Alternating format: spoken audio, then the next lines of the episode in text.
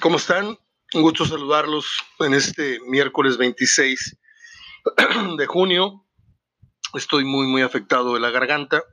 Estos cambios de temperatura eh, que tienen que ver con, con, la lluvia y con la humedad que flota me, me destrozan la garganta. Es una especie de alergia. Entonces, así las cosas. Voy a tratar de hacer un programa lo más extenso y lo más eh, interesante que pueda para ustedes, pero me van a disculpar si estoy constantemente afinando la garganta. Y si ya veo que no me deja, bueno, pues ahí cortamos. Eh, es mitad de semana, la vida va muy rápido, las semanas cada vez duran menos, ya no las hacen como antes, decía una tía mía. Y pues estoy muy triste porque acabo de publicar una noticia en mi grupo de fotografía, de cine, de todo este, este tipo de cosas que no sé si ya les había contado el, nombre correcto de la página, le digo ahora, se llama Cine, Música, Fotografía y Video. Antes me metía yo con los textos, pero no, no, no, es mucha responsabilidad de estar publicando poemas y no estoy tan enterado. En cambio, sí le metemos muy fuerte a la música, a lo que es fotografía y a lo que son los videos virales. Del momento acaba de morir Max Wright. Max Wright fue el personaje que le daba vida al padre de familia de la casa en donde habitó el encantador extraterrestre Alf, una de las series más vistas en los Estados Unidos y en México. El señor era encantador, su nombre era Max Wright y acaba de morir hoy. Y pues es una tristeza porque ya, ya estaba grande. Descanse en paz. No hay muchas efemérides, por cierto, el día de hoy. Tan es así que no me atrevo a dar pues eh, prácticamente ninguna. Eh, déjeme ver si a usted le llama la atención un 26 de noviembre, de noviembre. Ganas tengo de que sea noviembre ya para irme a Tulum. En diciembre, un 26 de junio, nacieron los actores Peter Lorre, Eleanor Parker, Jorge Poza, no el conductor de espectáculos, un actor, Jason Schwartzman, el cantante Chris Isaac, ¿verdad que no le atina a usted ni una? Terry Noon, este, nació Gilberto Gil, ese sí es un monstruo de la música brasileña, pero no estoy muy seguro de que las mayorías le conozcan. Y le dije que estaban muy, muy flaca la, eh, era de vacas flacas, la, eh, la cartelera de las efemérides el día de hoy. Eh, paso perfecto de México en las Copas Oro, 1996, 1998 y 2001. México va con Costa Rica, después quién sabe y en la final quién sabe. Yo no sé si esta sea la cuarta ocasión en la que la selección mexicana termine con un paso perfecto en la Copa Oro. ¿Usted los ve terminando invictos en lo que se refiere a, todos los partidos ganados? Yo los he visto de más a menos conforme ha ido avanzando la Copa esta de oro, que bien pudieron haberle puesto otro metal porque de oro no tiene nada. La Volpe Hugo Sánchez es una colcha muy meada ya esta. El pleito que traen estos dos. Mire que yo aprecio mucho a la Volpe, pero no puedo estar saliendo en su defensa, ni ha sido mi tarea durante todos estos años.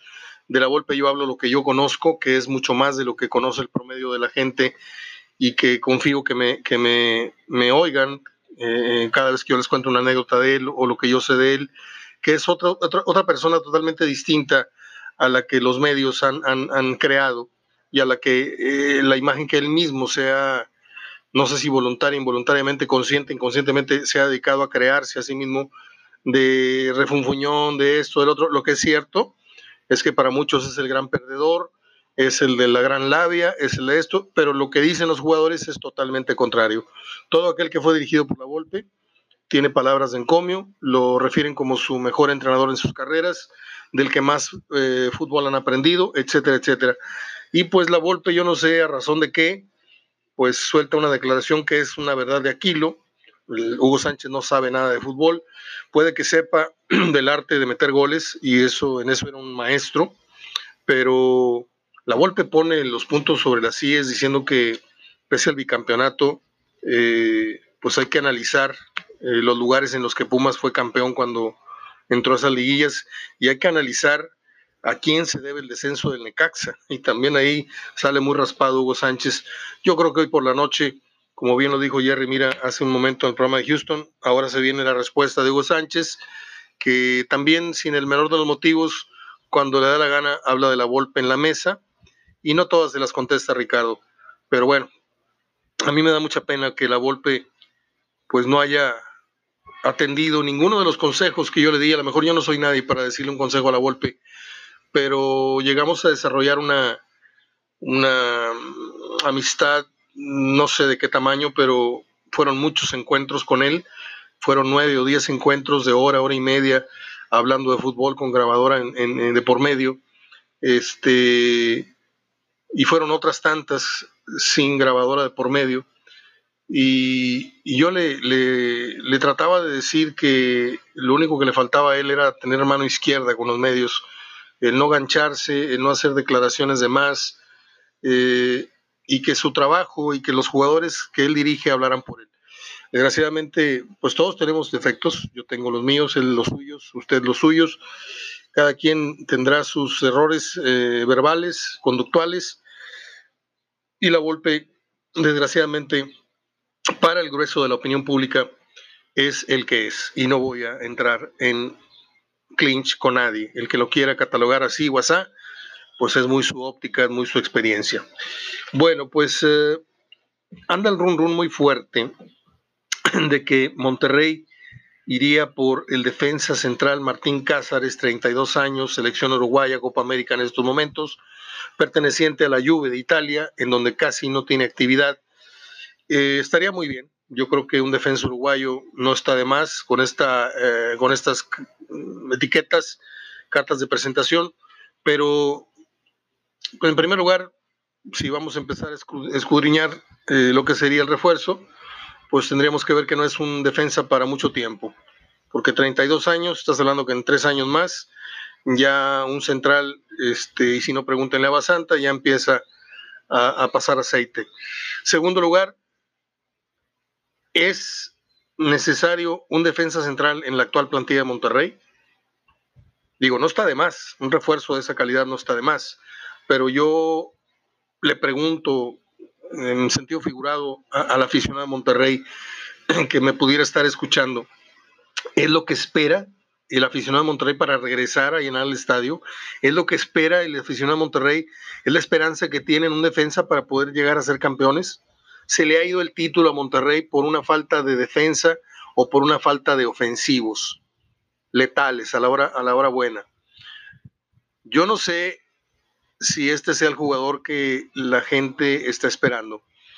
Yo más bien la teoría que tengo y la que muchos tienen seguramente es que Monterrey, su gente, está esperando que la directiva les dé un regalo, así como cuando éramos niños que pues de repente recibíamos una cajita o recibíamos un sobrecito y adentro venía tantito dinero, venía una cadenita o venían unos calcetines, decías tú, bueno, pues ya, ya sé del tamaño del que viene el regalo, pero cuando te venían con una caja así el tamaño del escritorio, sabías que algo importante venía ahí adentro. Venía una bicicleta, venía una gran caja de muñecas.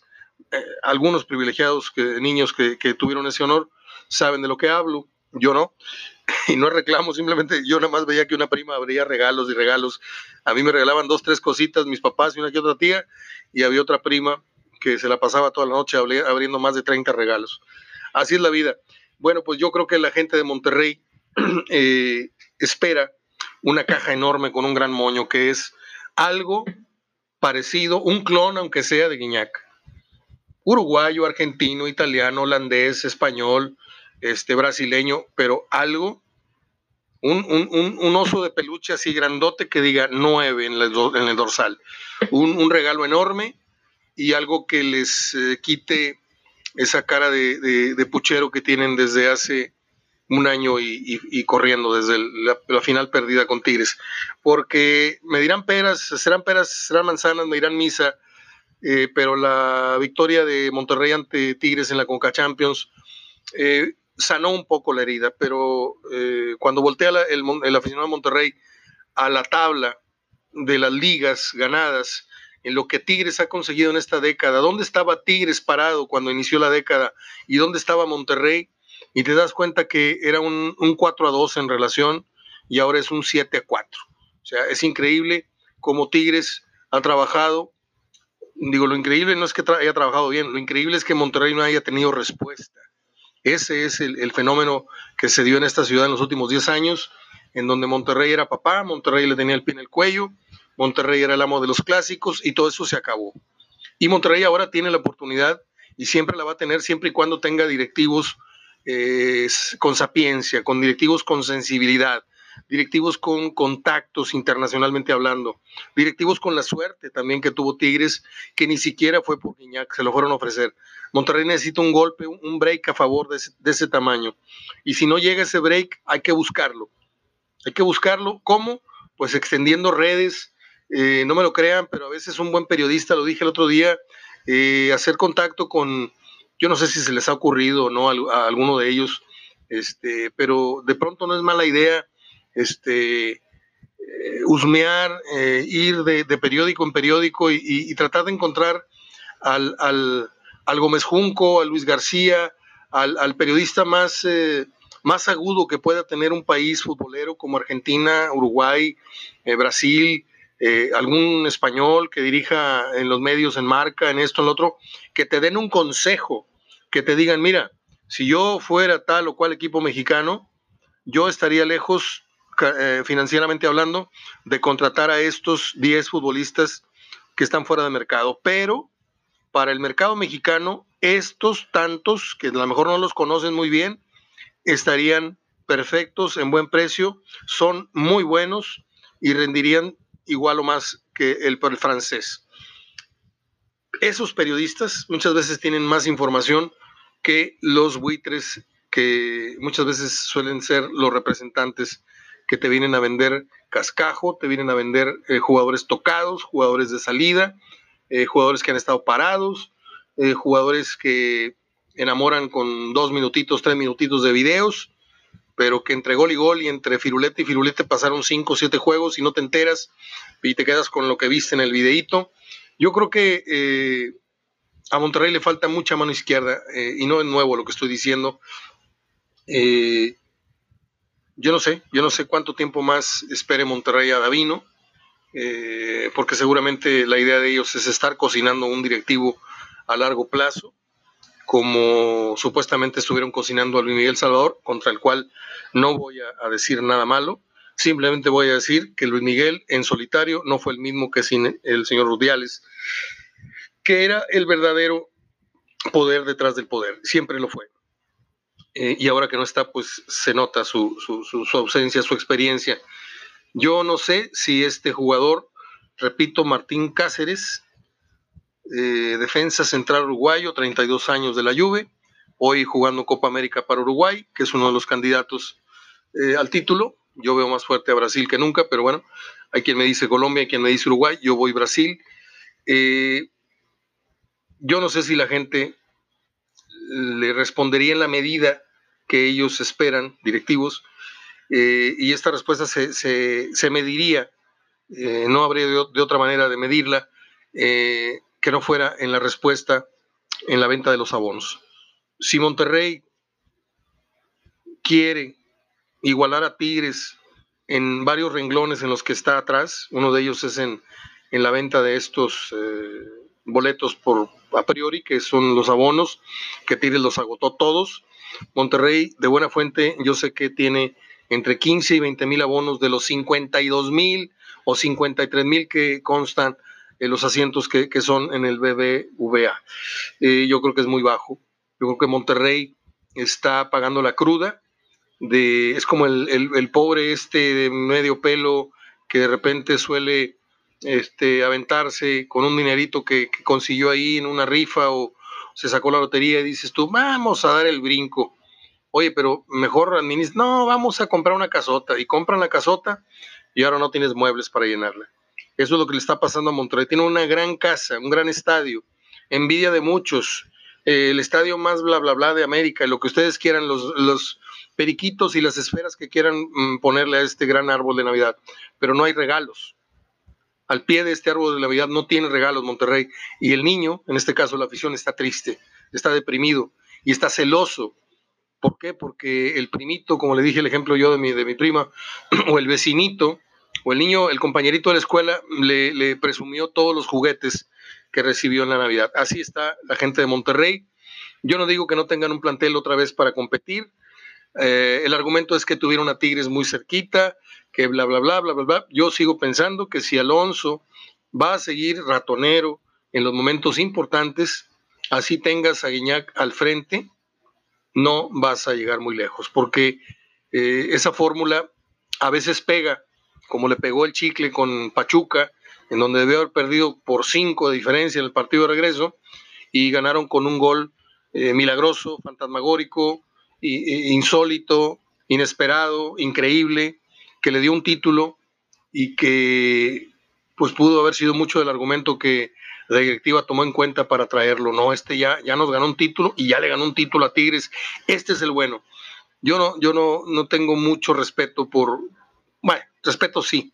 No tengo mucha esperanza. Si me preguntan a mí, así como cuando les dije que con los colombianos, la quintiña colombiana Monterrey no iba a llegar a ningún lado, yo no puedo decir que con Alonso no vayan a llegar a ningún sitio, porque ya ganaron una Conca Champions, ya ganaron una Copa, ¿sí?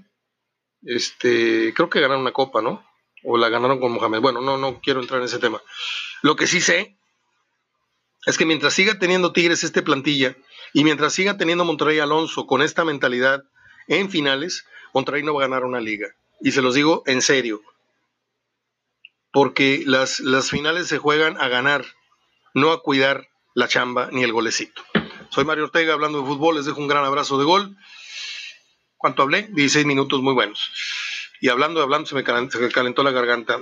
No tengo nada más que agregar, es un día flojo. Pumas va por un japonés, Gako Shibaski.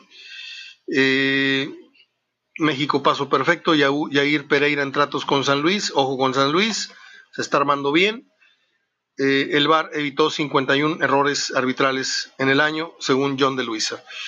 Sí, pero hay que corregir todavía más la visión y la óptica de los que manejan el VAR y el criterio del árbitro que tiene que ir a ver el VAR, eh, eh, aun y cuando se lo señalan. A veces el árbitro dice, no, no, no, ya la vi yo muy clara. No, no, ven, te estoy hablando para que veas que aquí sí hay esto. Y muchos árbitros por sus pistolas, que no quieren ser exhibidos por el VAR, deciden no acudir. Yo estoy de acuerdo con John de Luisa, hubo muchos, casi 60 mm, errores eh, se corrigieron en un partido, gracias al VAR, pero yo creo que hubo otros 60 que bien pudieron haberse corregido también. Les dejo un gran abrazo de gol y nos escuchamos mañana, Dios mediante.